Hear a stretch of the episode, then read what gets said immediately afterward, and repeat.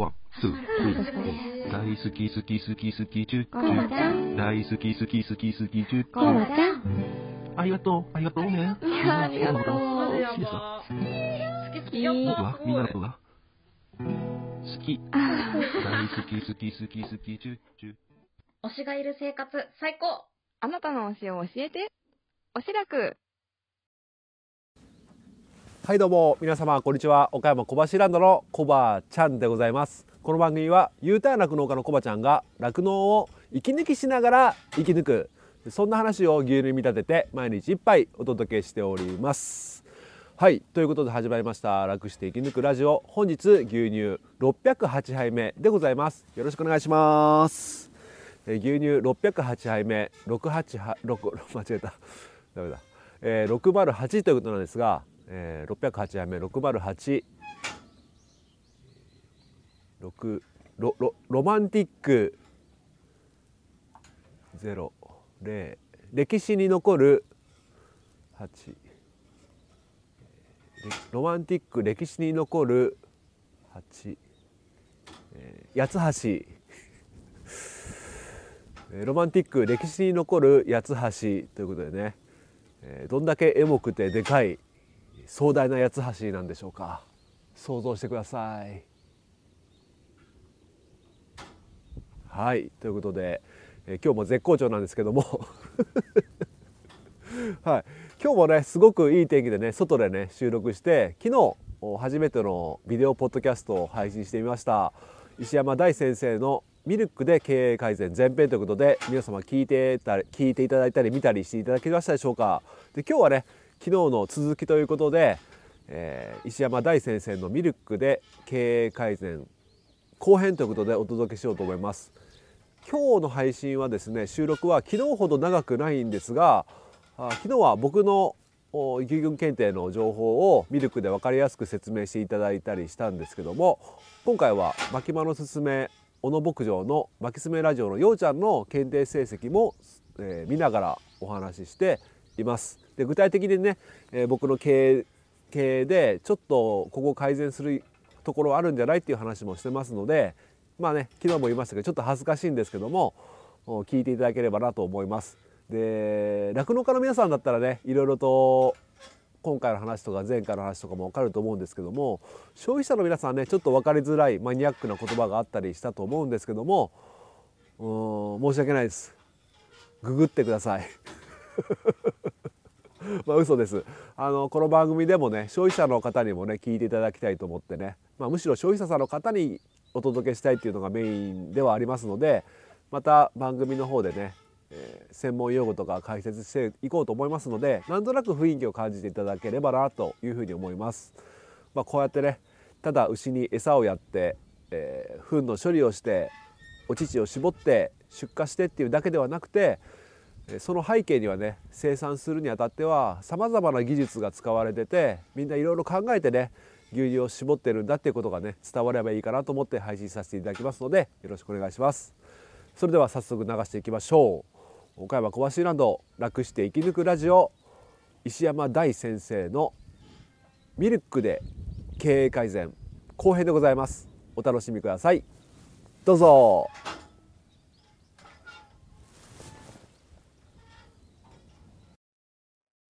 牛乳おいしいあと、コバちゃんの成績概要でした。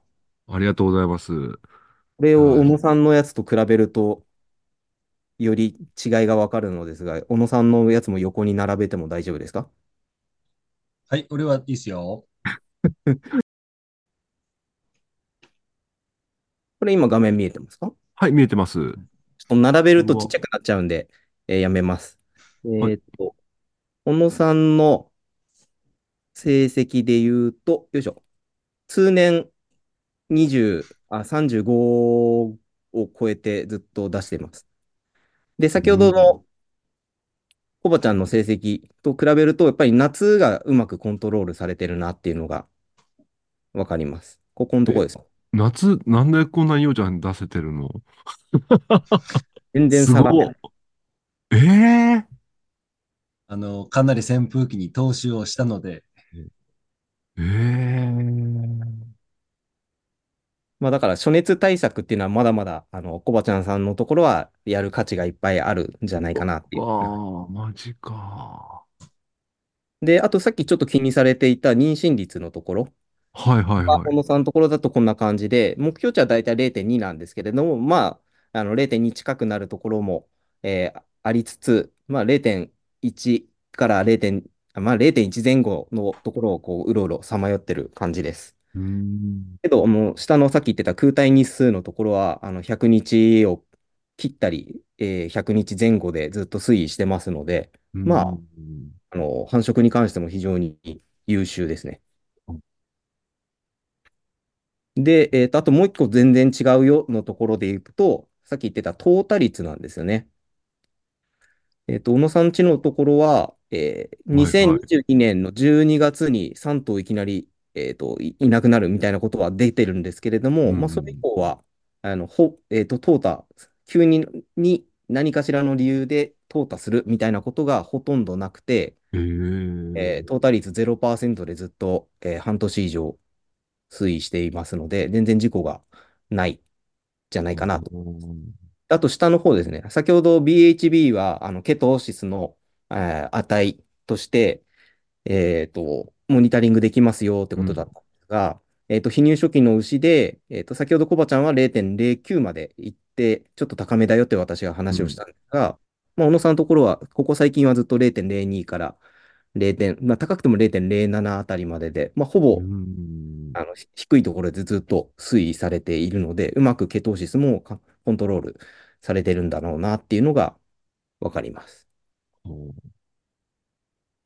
そんなわけで、あの、非常に、えー病気もコントロールされて、乳量もしっかり出ていて、優秀って思います。いや、素晴らしいですね、ようちゃん。これは、トータがなくなったっていうのは、ようちゃん何か変えたことがあるんですか？えーあのーこ、コバちゃんとことね、なんと、まあ違うというか、多分俺意識し、意識し、意識してるのは、もうとりあえず分娩時は必ずフリーなスペースで花、産ませるっていう。ああ、そこか。基本的にはね、分娩直前まで繋いでますけど、あ、もう生まれるっていうタイミングは必ず話して、はなうんまあ話してあれば立てなくなっても、とりあえず次の手が何、何、何かしら打てるので、はいはい。うん、まあそ、そ、そこで、そこかな、とりあえず意識してるのは。あ、それは昔はつなぎっぱなしで産ませてたんですか？えーっと、の牛も結構いました。うーん。なんですけど、やっぱり2年前にね、うちも増改築して、その時、まあ、未計算なんかでも、まあ、未計算だから分娩事故ないだろうみたいな感覚でつなぎっぱなしでやってたんですけど、うんうん。それでもやっぱなんとかや、やっぱね、し、い一滴も絞ることなく牛舎からさ去る牛がいたので、はいはい。でもまあそこら辺、あとうちのね、あの管理獣医師の指導のもと、もううん。フリーなスペースで産ませろとうーん。指導をね、してもらって、もうそれから100%ですね。ああ、それはさっき聞いた感じだと、じゃあ分娩、搬入にしたくして場所を移動するってわけじゃなくて、搬入にしてからも一応つないでて、うんそろそろ産むかなっていう時だけフリーのスペースにするっていうこと？そうですね。まあ、貫入なったら貫入だけでやっぱ固めますし、はいはいはいはい。でうちはね、牛音系をもう10年ぐらい前から入れてるので、うん。もう明日生まれるっていうタイミングわかるので、うん。まあ、そのタイミングでもう、で、あの、フリーなスペースに移しますね。うーん。なんかその、そっか、その、結構生まれる直前に移動させるってことで、なんかその移動させる時もなんか怖いかなっていう感じは、ちょっとあるんだけど、その辺はぜ大丈夫？えーっと、それも昔あったんですけど、はいんと、その時はやっぱり移動させる時に足を滑らしたり、滑らせちゃうってことあったんですよ、実際。うん、なんか体も重そうだし、なんかそこで移動させるのちょっと怖いなって思っちゃったんだけど。うん。うん。で、それで、うんと、な、あの、それこそ牛が歩く、うち、うちはね、し尻合わせなので、はい。えーっと、真ん中の通路にも使い古しのマットを全面に敷いて、それからやっぱりそこで滑る確率っていうのはすごく減りましたね。うーん。うん。まあ、あとはよっ、まあ、気をつけて、気をつけてというか、ゆっくゆっくり移動させるのは気をつけてますけども、はい。はい。なるほど。まあ何にせよ分娩簿をちゃんと用意するっていうのは、周産期疾病減らすの効果があるっていうのはよくよく知られていることですから、あー分娩簿はやっぱりあっていいんじゃないですかね。それはやっぱり、あ事故とかの、いますからねそうです。ね、地元の獣医師さんでもよく言われてること。はい。逆に言うと今はない、ないんですか？そうですね。つなぎでつなぎっぱなしですね。まあ、これは自分で、自分で言い訳を作りながらつなぎっぱなしまだしちゃってるんですけど、あの、環境が変わると良くないなとか、でもやっぱ今の話聞くと、そうですね、貫入期ずっとフリーでやってるわけじゃなくて、その産ませる時だけフリーのところにいるっていう話だったから、それで効果があるっていうのはちょっと驚きだったなと思って。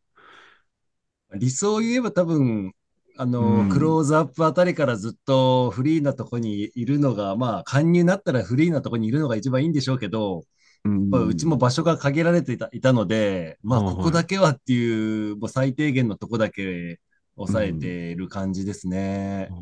う、産んだらまたすぐつなぐんですか？それとも何日かはそこの場所にいるってこと？あの、異常なければ半日はフリーなとこで、あとはもうすぐつなぎ戻します。あ、じゃあ逆に言えば戻さなければ絞れない。そこまでいやバケットとか。絞れ、一応絞れる。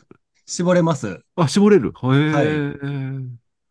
ただやっぱり、あのね、そこ、バンクリーナーがついてないので、やっぱり労力が増えちゃうので、ああ、ああ、ああ。牛が、あ、たちゃんと立つな、食欲あるなっていうのを確認した上で戻します。うーん。なるほど。うん。ちなみにさっき結構淘汰してる牛がポツポツとコバちゃんさんといるのあって印象だったんですけど、なんであれが淘汰されてたんですかね？いやー、もうテーカルとか、エーカルもあるんですね。また先とか。だから今の話聞くと、やっぱつなぎっぱなしだったからかなっていうのは、ありますね。まあそうですね。場所、低カルだけで言ったらば場所と、あとカルシウムコントロールがうまくいってないのかなっていうところはありますよね。そうです。まあそこは餌チョコちゃんと見てみないと、なん、なんとも言えないんですけども。はい。でも、あの、やりようはいっぱいあるというか、改善点 伸びしろ、伸びしろはいっぱいあるな。なんか、ありそうですね。いやいや、いっぱいありますね。はい。うん。まだまだあそうですね。貫入期、今最近 WCS をやり始めて、あの、飼料、あー、専用品種なんですけど、一応。で、なんかクローズアップ期は結構輸入乾燥も入れた方がいいかなと思いながらも、結構引っ張っても WCS だけでやってみたんですけど、一応その、今ちょっと6、3目の子で若干低カル気味なんでカルシウムは何回か入れてもらったんですけど、なんかそんなに、まあ、所作の子もそれで産んだんだけど、意外と WCS でもいけるんだな、いけるんかなっていうイメージを持ったんですけど、これ、石山先生ちょっと聞きたいですけど、やっぱりクローズアップになったらあんまり食えなくなってくるじゃないですか、お腹に。はい、は。はいその時っていうのはやっぱ、その西洋品種で言えども WCS とかじゃなくて、やっぱ、こう、指向性のいい輸入乾燥とかやった方がいいんですかね。まあ、その方が量は食べるかもしれないですけれども、うん結局、あのー草だけでやってると、はいタン。パク足りなくなってくるので、タンパクもエうんネルギー足りなくなってくるので、はい。あの、TMR やってるんだったら TMR の鳴らし給与とかをはい。どんどん始めないと、最終的には、あの、子牛がぐーっと一番最後大きくなるのに、そこにエネルギーもタンパクも足りなくなっちゃって、自分の脂肪を燃やし始めるってことが分娩前にも始まってしまいますから。とあの、子牛にも良くないですし、はい親牛にも良くないっていうことが始まっちゃいますので、うんここはしっかりちゃんと食べるものを食べ、えっと、量、え、食べる量は少なくなるんですけど、その分、えっと、栄養のあるものを食べさせてあげるっていうことが必要になって、まあ、それが、あの、鳴らし給与の意味なんですけれども、うーん。をちゃんとコントロールしてあげればいいんじゃないかなって思いますよ。なるほどです。一応その TMR の鳴らし給をやってて、今までだったらあの、カニ用配合4キロクローズアップやってたんですけど、まあ、あの、こうやって音声配信知り合った方から2キロでいいんじゃないって言われて、その辺はどう思われます？いや結構、餌屋さんのメニューだったら、えっと、普通の前期は2キロ、後期は4キロみたいなのが結構メインだと思うんですけど、それ先生どう思われますか？あの、ちゃんと設計見てみないとわかんないっていうのが答えなんですけど、ああ、そっか、そうですよね。はい。けど、あの、自分家の餌が結局は非乳期の餌食べさせますから、そこに1位の細菌たちが、えー慣れていくように、そこの餌を前倒しして使うのがいいんじゃないかなと僕は思います。なるほど、なるほど。あ、その貫入期用の配合を増やすよりかは、うん。あの非乳中に食べるやつを前倒しで、はい、なるはい、前倒しで上げるような形で、慣らし給始めてやるのがいいんじゃないかなとは僕は思いますけどね。ああ、なるほど。ようちゃんはその辺はどんな感じで管理されてるんですか？えーっとですね、もう、あのーうちも、それこそ石山さんと出会う前、それこそ増加、増築する前に、えーうん餌屋さんと、うん、まあ、いろいろ話して、まあ、じうちもその時、あの、事故が結構多くって。うーん、やっぱこのままじゃだ、ダメだよねっていう結論になって、そっから、どんな、なんなんだろう、なんだろうな、餌屋さんがまたそ、そこで本気だったのかわかんないですけど、メニューガラッと変えて。ガラッと変えた提案を持ってきてくれて、その時やっぱ貫入期配合の案と違う、普通、まあ、あの、非乳期用の配合、プラスアルファのメニューを持ってきてくれて、うん。うーん。まあ、俺ちょっと変な話、牛のこと全然わかんないので、どっち、どっち、どっちだと経営良くなりますかっていう投げかけをして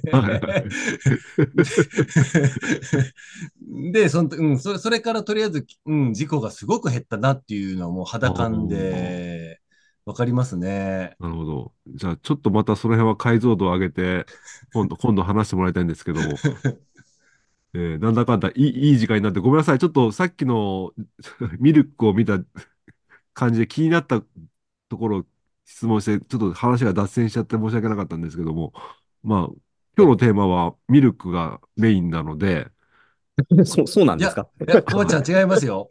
え？ミルク、ミルクを使って、手を手段としてコバちゃんのところがより良くなるっていうのが目的なので。あ、はい、すいません。僕は宣伝をしに来たわけでは全然ないので。あ、僕はもう宣伝にも使っていただければなと思ってはい。まあ別に宣伝させてもらえれば、まあそれはそれでいいですけど。いや、でも改めてやっぱりこうやって説明していただいて、で、あの、その廃用のね、ああいう水位見たりとか、その BHB 見たりとか、やっぱ見える化で見ることによって、いや、よりちょっとやばいなっていう感じが してきましたね。改善ポイントがあるなと。そうでもだからこうやってモニタリングできると、何かしらアクションを取ったときに変化がすごくわかりますので、はい。でまあ今後もあのしばらく送りつけてますので、せっかくのタイミングなので、なんかいろいろ変えてみて、あの、はい。牛の反応を見てみるってことをやってみるといいんじゃないかなと思います。うん。ありがとうございます。いやー。この間ね、あの、しゃ、しゃ、坂本さんとの、あの、はい。ま、マジ、マジトーク、ね、あ電話のされ、され、はい、さはいはい。れてたので、うん。また、これ、このデータを見た上でのまた、何かアクションがあると、そうですあるとというねか、。ない、ないとやっぱり、このままでもね、うん。そうですね。あと、いろんな人と話すときに、あの、データが客観的にみんなで見れるものがあると、はい。いろんな人とも話しやすくなりますから、うんあのデータはあの自由に使っていただいて構いませんので、人にあ 見せながらやると、あ 本当に有機的に回ってきます。だから地元の獣医の先生とかにも見せはいてた方がいいと思いますし、はい。使ってください、ぜひ。ありがとうございます。じゃあ、有有効に活用させていただきます。で、うちの今回地域、の検定成績見せ、はいさらす会、まあ、さらす会ではな、見せ合う会、来ますか？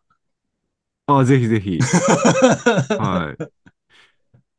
収録していいんですか？怖い、怖いやつなんですか？さらす会は恐ろしいんですか？いや、あの、耳の痛い話がたくさん私のもとには、あの、はい、聞きたくない、あの、話をズバズバと言ってくれる方がたくさんいるので、はい。え、おーちゃんのあの成績でも言われるんだ。いや、もう、うん、あの、もっと改良、そんな、そんな、まあね、改良のこととかね、あー未計算その辺のうん、こんな、こんなに、こんないらないよ、みたいなね。ああ、そっか。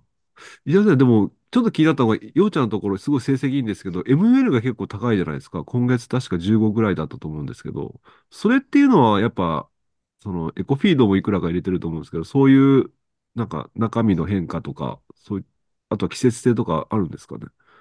そうですね。基本はやっぱり食べてるものの影響がかなり色濃く出てるかなっていう感じはします。うん。で、あの、小野さんのところで言うと、あの分解性タンパク結構高いですね。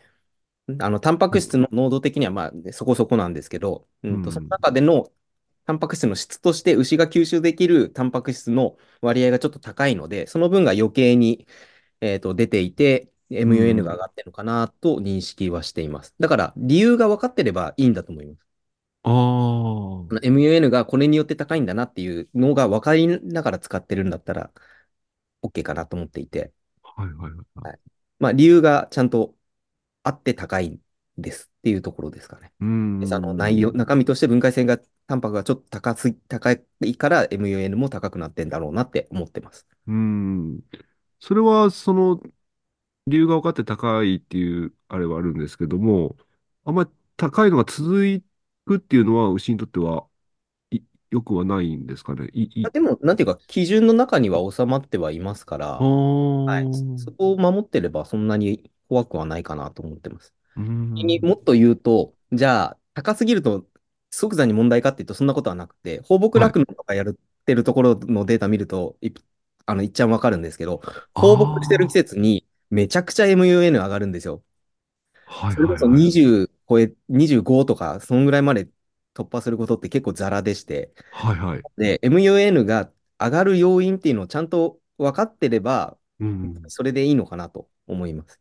で、確かに。うん逆、に何も変えてないのに、ずーっと低いとか、ずーっと高いまんまってなってくると、やっぱりそもそもの設計がちょっと、えー高すぎる、低すぎるっていうのがあるんじゃないですかっていうところがわかるんだと思います。あー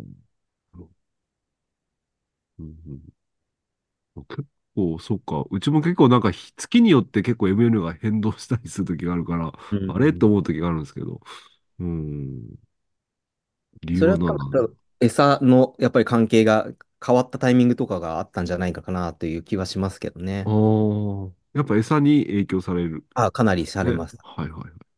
放牧してたら、あの、装置の草の影響がめちゃくちゃ出ます。なるほど。ちょっとか買い方、どういうふうに買われてるのか僕は詳しく知らないので、なんはいで上。がったかみたいなところはちょっとわかんないところも多いですけど。じゃあ、わかりました。じゃあ、今日はこんな感じで、時間がね、1時間のお約束だったんですけど、あまた、先生、もし機会があれば、また、次の検定成績とか出たら、またおあ、ぜひぜひ。いただけませんでしょうか？あ、全然いいですよ。その時、もしよかったら、一応、うちの餌の設計とか、はいあのー見ていただいて、はいなんかこれがこうじゃないのっていうご指摘をいただければ非常に助かります。はい。でもなんか、このさっきちょうど設計実は送ってもらって、ちょっと軽く見させてもらったんあ、ですけど、はい設計されてるようですから、そんなにはい変なことにはなってないんじゃないのかなというふうには思いましたけれど。ああ、ありがとうござこれはいます。餌屋さんの方がやってくれてるんですよ。そうです。はい。はい。まあ、個別の成分がわからないものもあるんで、うん適切かどうかはわかんないですけど、ちゃんと周りに見てもらってる人がいるっていうのが大事なんだと思います。はい。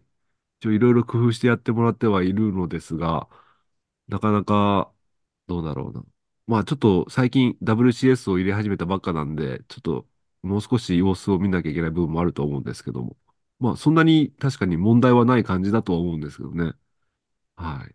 あとは、そのデータを送った中でフィードテーブルがあったと思うんですけど、はいその自動給餌器で、の今やってるのが PMR で、そのトップドレスでマックス5キロまで落としてるんですけど、はい。それが一応、なんだろう、ステージごとにこうピークに向かって上がってって、120日ぐらいから下がっていくみたいな設定なんですけど、それもなんか、うーん、その、自動に合わせるだけじゃなくて、やっぱ妊娠したら、もっとガツンと下げたりとか、そういった調整をもっとやっていかなきゃなと思ってて。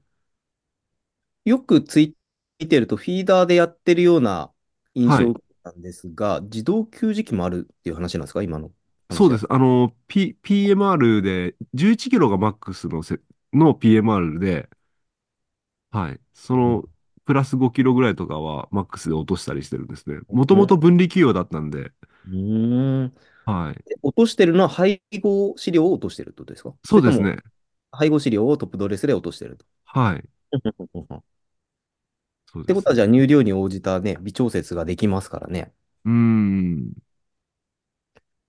まあ、そこね、加味して設計できると、もうちょっと牛ごとのうんうん。食べ物っていうのが調節さできるんじゃないかなっていう気はしますが。そうですね。もっとなんか綿密にやらなきゃなと思思ってます、今。うん。で あの、そのプログラムされたのを大事ですよ。やっぱそうですよね。牛ごとが牛の乳量日数、えー分娩後日はい数と乳量に合わせて綿密にやるっていうのはすっごく大事で、はい。成績出てる人ってめちゃくちゃ細かいです、それ。ああ、めちゃくちゃ細かいです。なんですね。びっくりするぐらい細かいです。もうそれはやっぱり検定情報を見たりとか、もうその日の、あの、なんか、えー絞ったら出る、あの、機械とかもあると思うんで、それ見ながら、めちゃめちゃ細かく設定してると。そうですね。設計も、えっと、乳量別に細かく設計を組んでくれっていうことを言われて、はあのよ、よくや、やってますね。い。へえ。こん、そこんな細かくや、やるんだって思いながらやってると、でも確かに乳量みんな出てるなって、逆に感心させられます。はあ。そう。ようちゃんもその辺はすごい細かく設定は、90キロ設定はかなり変える方ですか？まあ、細かい大型なんです。まあ、それは関係ないですけど、いや、あの、いや、俺はちょっと、ほ他の人が事例がわからないので、うん。なんとも言えませんが、でも、あの、牛の並び、席替えは結構頻繁にしますね。あ、それはもう泌乳ステージごととか。まあ、乳量に応じて、うん。おまあ、乳量が近高ければ高い、あのー多少糖食、うちはね、糖食できちゃう環境なので、はい。多少糖食されても、あんまり被害がないようにという意味合いで、はいはい。乳量別にも並び替えですね。分娩の順番とか、うん。うん。です。はい。そんな、なんかうまく、うまく伝わりますかね。あ、うはい。はい。じ、自動給餌器あ、の給餌器も、うん、変えますよ。やっぱり。結構頻繁に変えられるんですか？あの、月、まあ、検定成績出て、乳量出て、あーそれに応じてですかね。なるほど。はい。まあ、あと、まあ、太り具合も見ながらですけど、うんうんう。んうんうん。まあ、わかりました給餌器よりもやっぱり並び替えの方がゆやっぱり優先順位高いのかなっていう感じ、感覚的には。ああ、やっぱ当食とかで、せっかく設定しても意味がなくなっちゃうっていうことですね。うん。う。うんんうん。なので、うちの牛は前頭鼻缶つけてて、はいはい。ロープ一本ですぐ移動できるように。あしましたあ、なるほど。うん確かに鼻感があるなしじゃ全然扱い、扱い方はね、うん。ローブかけるだけでも大変ですからね。めんどくさいっていうかね。うん。そうなんですよ。もうめんどくさいのが嫌なので、もう最初からもうつけちゃえと思って、うん。なんかドリンク飲ませるときもね、楽だしね。そうなんですうよ。ん。なるほど。まあ別に登録、うん登録全部つけちゃってもいいでしょうし、その辺はいろんなやり方があるとは思いますけどね。はい。わかりました。ちょっといろいろ自分も話してて課題が見えてきましたので、より やっています、いろいろと。はい参考になれば。はい。いや、ちょっと実りある回でした。今日の話をもとに、キーミンさんのまた何か、あの、はい知恵を もらえてれば。そうですね。最近、キーミンさんに怒られてないから、そうそう怒られに行かなきゃなと思いながら。はい。じゃあ、一応ちょっとこの収録なんですけども、えっと、今週中か、来週頭になっちゃうかもしれないですけど、また音声の方と YouTube の方で配信させてもらいますので、はい。全然問題ないです。はい。えー何か思い出して、ここはカットしてみたいなのがあれば、まあ、問題はないですよね、多分。なさそうですね。うんはいうん。じゃあ、はいまたの、また、えーまたの機会、ぜひよろしくお願いします。はい。よろしくお願いします。ありがとうございました。ありがとうございます。はい、今日すいません。俺も、俺まで混ぜてもらって、ありがとうございましいた。えいえ、ありがとうございました。じゃあ今日は新潟県のようちゃんと、えー石山大先生でございました。またお願いします。ありがとうございます。はい、ありがとうございました。じゃあ最後、乾杯して。あ 終わり。あ、ない。あない お茶しかない。牛乳がいい。お酒お酒を飲む。お酒。おいしいはい、ということでお聞きいただきました石山大先生のミルクで経営改善後編でございました、はい、最後までお聞きいただきまして本当にありがとうございます、はい、改めまして、えー石山大先生そして、えー、マキスメラジオのようちゃん本当にありがとうございました。お忙しいところ夜分遅くに。はい。いかがでしたでしょうか？まあね最後の方僕ね明らかにテンションが下がっていますね。聞き直したんですけど明らかにテンションが下がってきてるなっていうのが分かってまあっていうのがねつまんないとかそういうわけじゃなくてもう僕のね経営に経営っていうか牛の飼い方とかねそういうことがもう改善しなきゃいけないとこがめちゃくちゃあるなってね改めてねたくさん気づかされました。まあ、日々ねえこうやって配信をしておるとですねいろんな方からアドバイスをいただけることも多いので日々気づいていたと思っていたんですけどね改めてね、えー感じましたね。うんでまあ具体的に今後何していこうかというところなんですが、まあ、当然ね石山先生を中心に僕に関わってくれてる餌屋さんとか獣医師さんとか、えー組合の方とかと一緒に僕の牛群検定をミルクに落とし込んでそのミルクをちを元に、えー月1ねチームといいますかみんなで集まってね、えああでもないこうでもないこうしたらいいんじゃないかっていうことをね、えー話し合っていきたいなっていうのが1点。あとですね分娩王の話がありました。今ねうちつなぎ牛舎で、ね、ちょっと聞こえが悪いんですけどねつなぎっぱなしで、え分娩させていたということで僕的にはあ牛って環境が変わるのがねすごいストレスなので、え同じ環境でね産ませてあげた方がいいかなっていうね気遣い気遣いというか、まあ、まあ正直ね反面、うん移動させ移動させたり広いスペースに動かすのがねちょっと手間だなっていうとこところは本当はあ本当にあるんですけども、まあ、それ以上に環境が変わるって良くないよなっていうところもあったんであんまり前向きじゃなかったんですね。でようちゃんの話聞いて産ませる時だけでも広いスペースに移してあげるっていうことだったらうちの牧場でもできそうだなと思ってちょっとガラクタをね片付けたりすればそういった場所が確保できそうなのでそういったスペースを今後作っていきたいと思います。はい、あとはまあそうですね餌のやり方とかもね、えーまた石山先生に、えーうちのやり方こうですよっていうことを伝えてねそのフィードバックをいただければまたね改善ポイントが見えてくるかなっていうふうに思っています。はい。ねまあいろんなね酪農家さんいらっしゃっていろんな先生もいらっしゃっていろんな意見がありますけれどもおあの人の言うことを聞いてこうする。あの人の言うことを聞いてこうする。あの人がこう言っとるからじゃあこうするっていうね、えーそういうふうに振り回されがちなんですけどね。特に収納したての頃って僕結構そうだったんですけどもやっぱりいろいろ勉強していくうちでこの人だったらっていうね、えーうん、その誰の言うことを聞くっていうのも変ですけど自分で実践しながらあさらにアドバイスをいただきたい人っていうのがねやっぱこの人だなっていうのがだんだん分かってくるものでまあそんな中ね石山先生は非常にね、えーいいなと僕は思っていますので今後もねアドバイスいただければなっていうふうに感じています。はい、ということで今後もよろしくお願いします。という やばい。ちょっと倒れちゃいましたけども最後まで聞いていただいてありがとうございました。えーこの番組は牛と人とのこあ今日の一杯お味の方はいかがでしたか？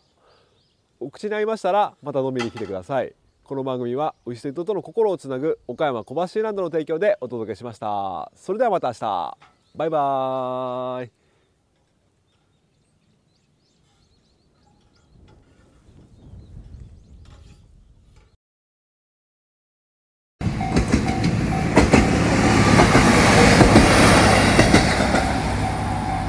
あ、牛乳飲みてハッシュタグでつぶやこう。牛乳でスマイルプロジェクト。